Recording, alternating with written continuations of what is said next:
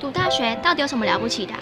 就多一张文凭啊。多一张文凭，出去也不一定有工作啊。哪有？我觉得很好玩的，还可以交许多朋友，还可以学到一八三七年，热力学大师焦尔问他的老师道尔顿：“受教育的目的是什么呢？”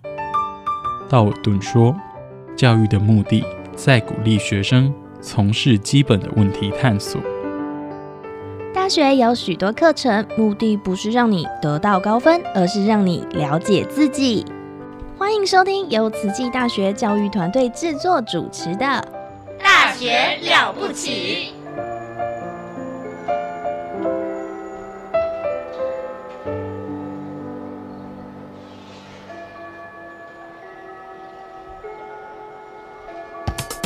您好，健康哦！您好，健康哦！健康部落格提供您全方位的健康观念，让您健康讯息一把抓。健康部落格开战喽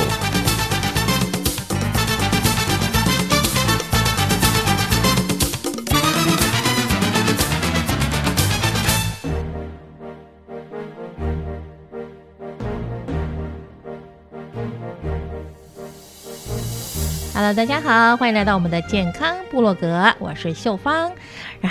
这个我们的节目啊，越来越精彩，因为老师把越多越来越多的宝都贡献出来了哈。我看到越来越多他的课程 PPT，哎呦，看的都看不懂啊。欢迎我们的运动科学专家温慧珍温博士，老师好。大家好，秀芳好，我们又见面喽。哎，老师真的是太好心了，可是我觉得我好可怜哦。因为每次上节目，我只有只有一个学生可以问这样啊，这个学生又很笨，通常都答不出来。我上次问了你一个问题，最后答不出来就赶快草草结束，这样。要去查资料啊，没有了。我们上次有问说，健康体适能要素有四大要素，对，其中肌哦，好好有哪四大要素呢？哎，又问我。心肺适能，我在问观众，我在问听众朋友，心心肺适能，心肺适能，肌肉适能。是，还有我记得一个柔软度，对，肌肉关节柔软度好棒哦。然后再来身体组组成四大要素。那其中呢，我们上一次呃的回家作业就问秀芳说：“请问肌肉适能到底在日常生活有什么重要的角色呢？”肌肉哦，我后来听说，我们如果能动，都要靠肌肉，不是靠骨头。没错，没错，我们的身体呢有三种类型的肌肉，嗯，呃，这个是国中的健康教育，还给老师。哎，没关系，我们复习一下哈。它有分心肌、平滑肌跟骨骼肌，大家记得吗？哦，骨骼肌。对，心肌就是当然就是长在心脏嘛，哈，所以心脏呢，它会。这个都是因为心脏有肌肉，所以心脏的呃心脏的心肌，它厚度都会影响到它挤出去的血液有没有力。好，有那种心肌无力的吗？当然，就是心脏无力。对，那个叫心室肥大症。对，真的 真的是有，还是跟肥胖有关系啊？不是不是不是，只是心脏只是心脏比较大，嘿，但是它是虚的，跟运动员的心室肥大又不一样，所以就会心肌无力就对了。对，这个是心脏的肌肉，叫心肌，所以心脏的肌肉、心肌的多跟寡也会影响到我们心脏的功能啊。是的，那这个后面我们在心肺势能就可以再多讲一点。那第二个叫做平滑肌，请问大家我们在吃东西吞咽下去，你就说哎都不用挤压，它食物就会到我们的肠胃吗？嗯哼，其实它是靠着平滑肌。哦，吞咽的动作靠着平滑肌。哦，不是不是，我是说它的食物要一直往下走。哦，所以属于我们整个那那那我那我先问问看秀芳好了，我们吃一口食物之后，它从口腔吞咽下去，它是到哪里？哦，到胃啊？哎，对，经过胃之前是食道，食道，对对对，那食道它会自己就掉下去吗？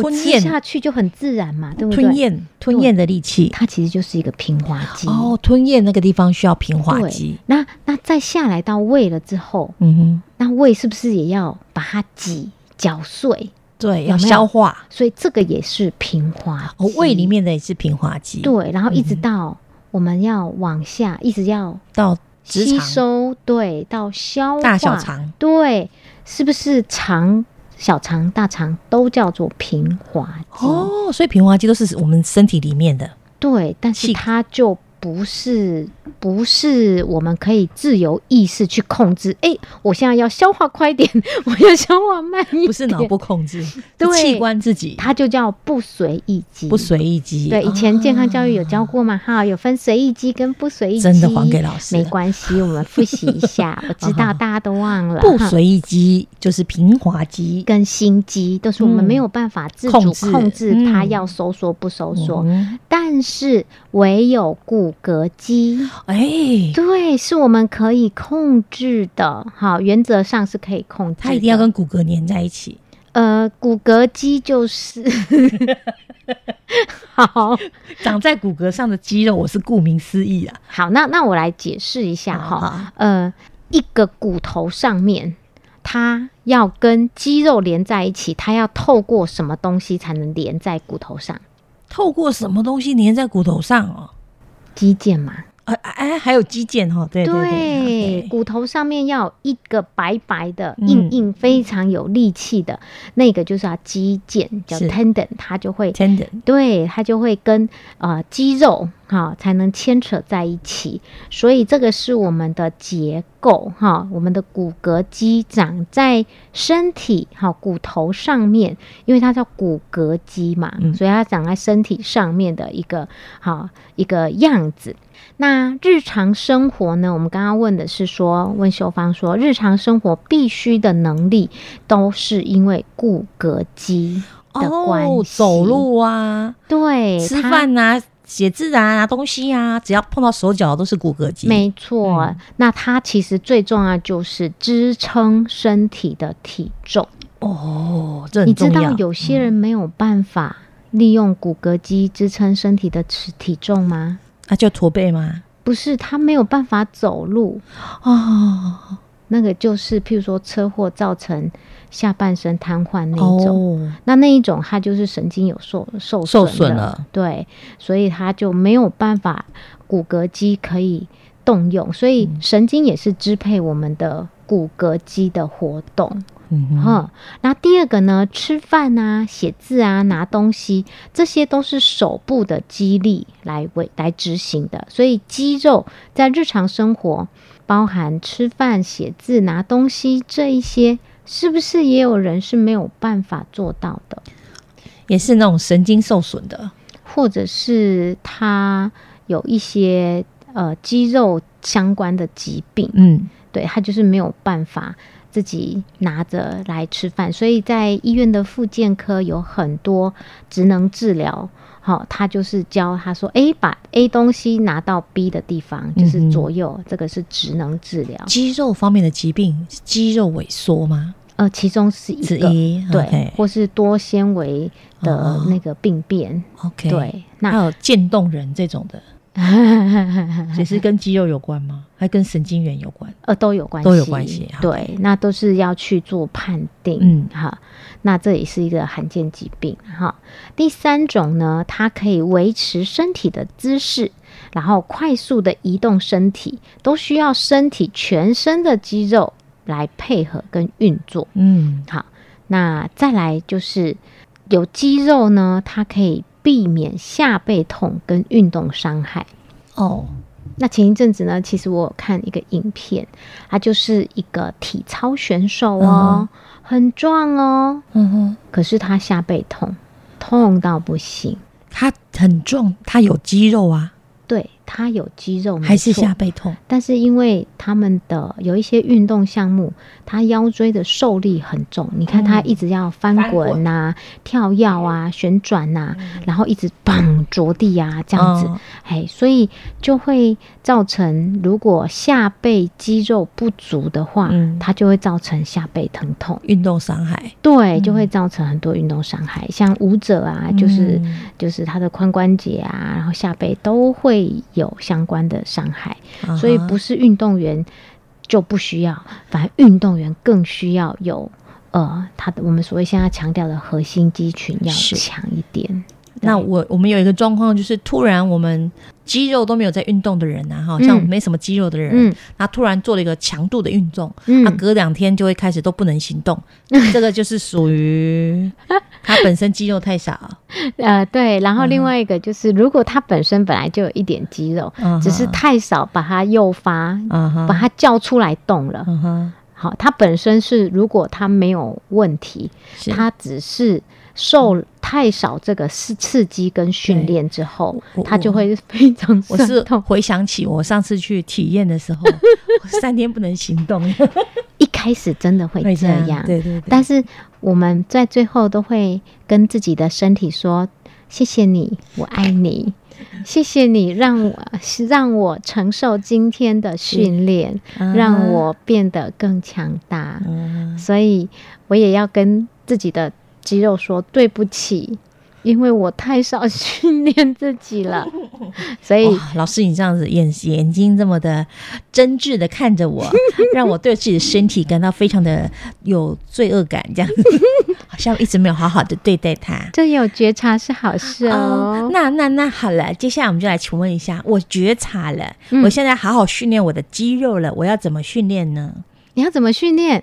我还没有讲完它它的重要性哎，重要性不是讲完了？还没明确的知道很重要了。其实还有好多种最重要的，譬如说避震。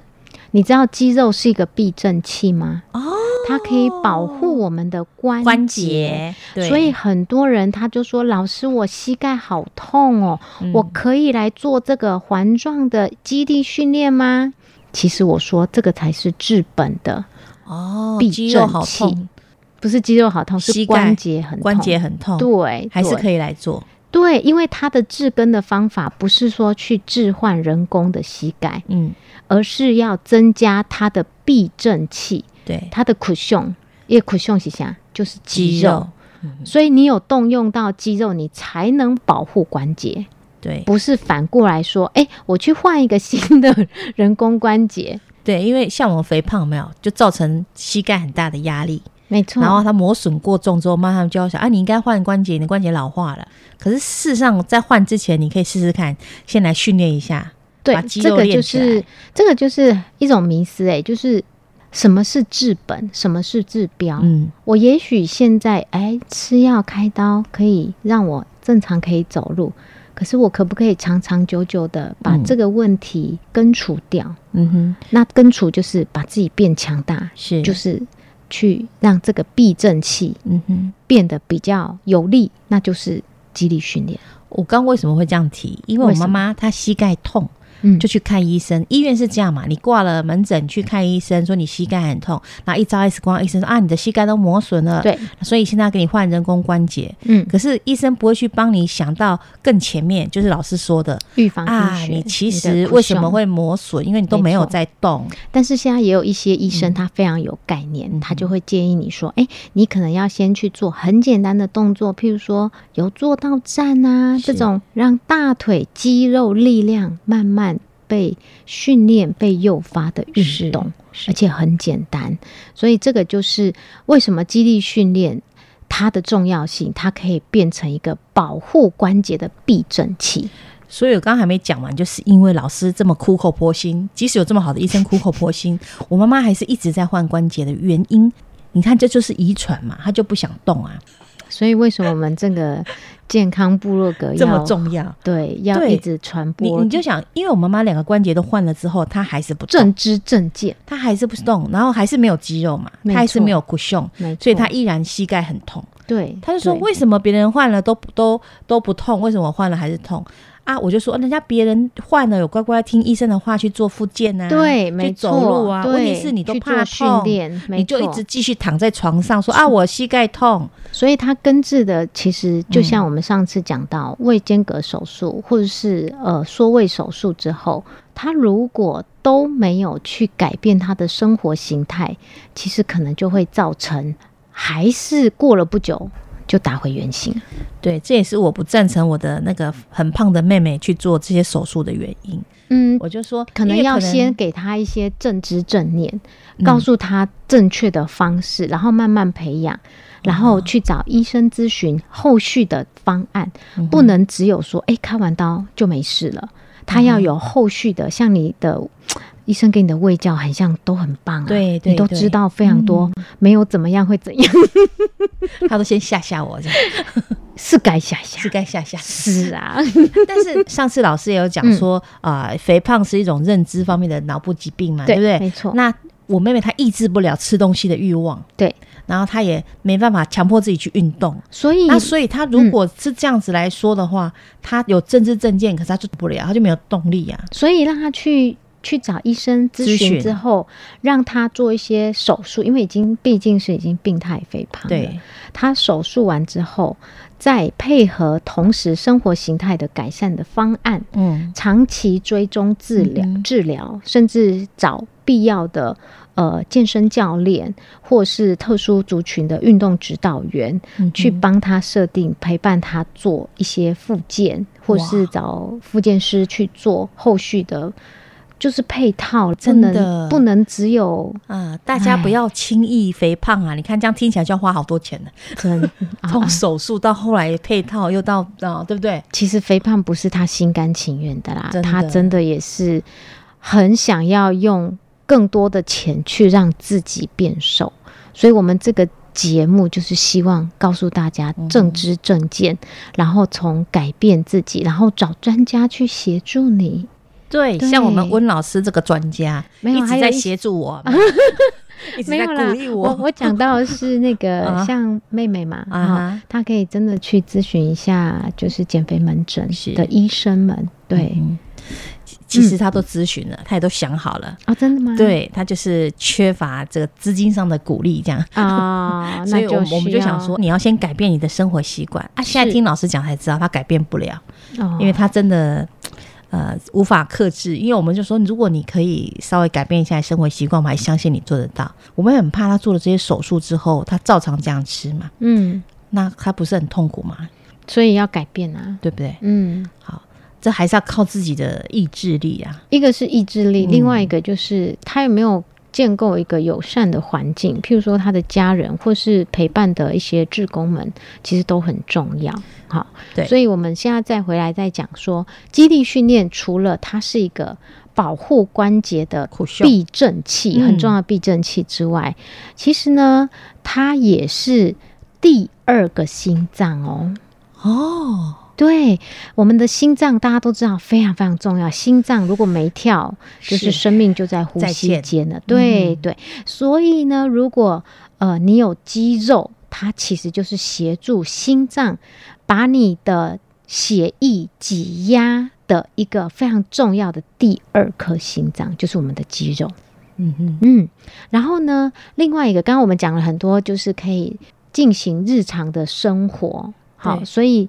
最明显的就是你能不能自己站起来去上厕所？对，然后很有尊严的活着，真的可以自己洗澡，然后可以自己上厕所。像我爸爸九十几岁了，他其实已经行动不便，他都坚持不给我弟弟帮忙洗澡。嗯，他都说我可以，我可以，可事实上好像都洗不干净啊，因为他其实手脚已经没那么利落了。所以有一些特殊针对长者或是防止跌倒的呃一些呃 checklist，嗯，就是譬如说第一个他在浴室里面有没有防滑止滑的地砖或是地把手，对，第二个是把手，第三个是照明，好，第四个是它附近有没有。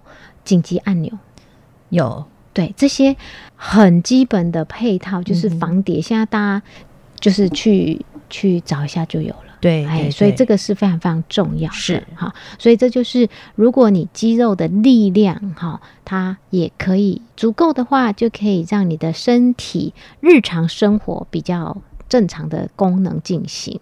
另外一个就是。呃，如果你有做肌力训练的话呢，其实你的身体的对称跟平衡会是比较好的哦，不会说脊椎侧弯或什么的。对，没错，哈。还有一些人，他其实有时候，呃，像我们在学校都要测，一年级要规定要测健康体适能，嗯，然后检测其中有一个叫做仰卧起坐，秀芳应该做过吧？有。好，那我们测三十秒跟一分钟。嗯哼，那其实我们就有观察过，有人仰卧起坐，他就一直起来的时候就往，就是一直往左边弯。哦，他没办法正正的。对，他是已经习惯，但他不知道哦，他没发现。对。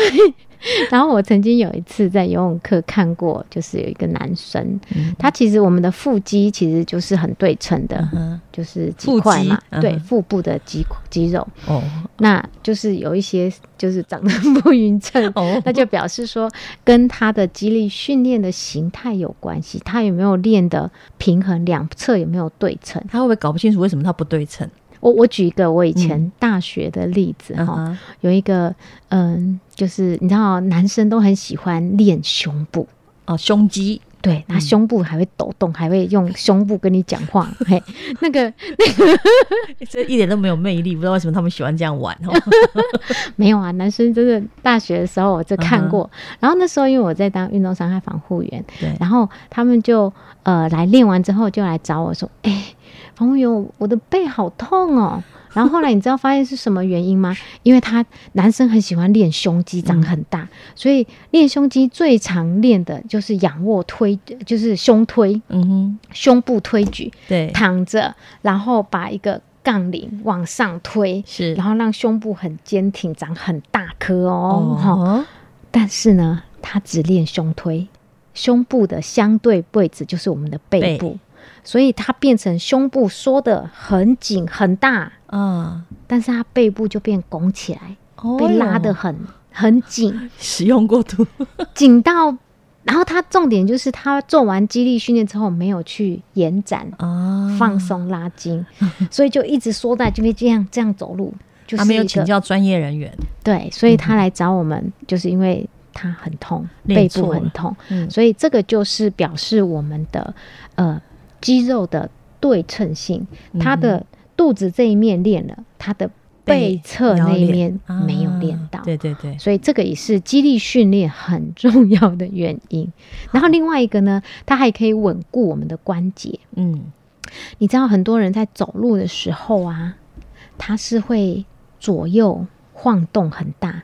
有些人叫做摇曳身姿，对你讲的真好。有人叫做阿耨多姿啊，我也说摇曳身姿，走着扭着扭着这样。对，但是我们从学理上来说，这个叫做呃髋关节松弛，肌肉松弛啊。我以为是外八才髋关节松弛，因为他他的髋关节就没有办法就是控制的正常走路，它变成会往右边弯一边，然后往左边。又歪一边，就是左右，因为以前就是摇曳身。以前有以前有人问我说：“为什么你走路都要外八？”我就说：“你以为我控制得了吗？因为我大腿粗。”哦，没有没有，那你如果可以训练的，你如果没有往外的话，你大腿内侧会一直摩擦，很痛。哦，那那那个就是 OK，肥胖者另外一个并发症。这这个我有经 验，真的那个那个那个，你曾经胖过，我曾经胖过，对对对，我就所以我是说我不是故意要这样，而是因为真的，我后来想不这样都不行。嗯，那真的很痛，有时候磨到有就是有伤到真皮。我不我不外包，难道我要？变那个青蛙腿嘛，中间弓着这样子，但是这个是也是可以锻炼，锻炼大雕塑、雕塑大腿内侧的。OK，对，是可以，也是可以训练那里的肌肉。对，然后如果把它变比较紧实之后，它就磨不到了。好，我现在就磨不到了。OK，你是跑不出来的嘛？对呀，哈，我现在越来越磨越多，因为大腿越来越粗，因为一直坐着真的是越来越粗。嗯，所以我们在银发健身俱乐部有一台就是专门练这个的。好，三个月后还没到，我还在受试当中。好啊，打勾勾哦。好哦，好哦。好，另外刚刚讲就是稳固关节，稳固关节跟刚刚说的下背痛都很有关系。是，有些人腹背、腹部跟背部完全都没有力量，没有肌肉，所以呢，第一个就是他的屁股往后翘。我们讲一个最有名的艺人，就是。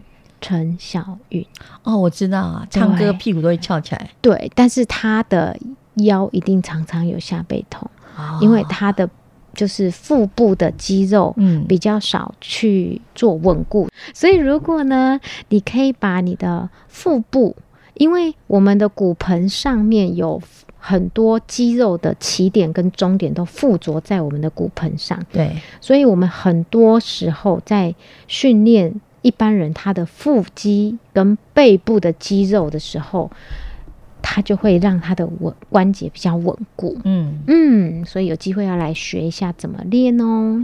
我本来想今天学得到，哎啊，真的吗？但是节目时间差不多又到了，我还没有讲完呢。还没有讲完训练的重要性，重要性。那老师还有什么重要性？再简单讲一点点。好，我讲三个。第一个就是让你的基础代谢率可以维持。哦，知道吧？哈，很重要。然后另外一个维持骨质密度啊，OK，嗯，这很重要，不然就会变成骨松，对不对？嗯，然后可以增加身体使用脂肪来当做能量的比例，能源，能源，能能量消耗，把那个脂那个脂肪化为能源。对对，那我们就可以变紧实了。是。对，所以我们还是讲到肌肉的重要性而已。下一集我们肯定可以告诉大家怎么练肌肉了哈。好的，一定要准时收听我们的节目，好不好？敬请期待哦。好，感恩我们的温老师，下次再见感恩大家，拜拜。拜。过了这一关，更复杂还是简单？扛起放不下的重担。会更勇敢，踏出这一步，是辛苦还是幸福？背着最甜蜜的包袱，从来不觉得苦。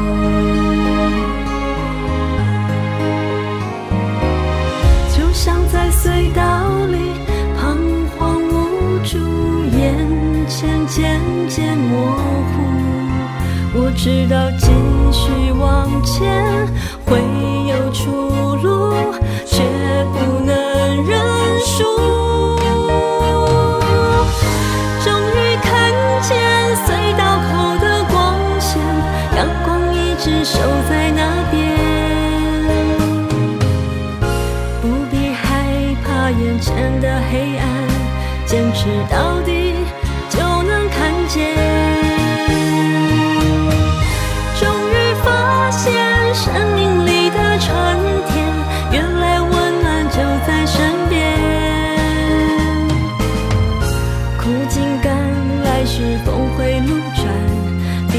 双眼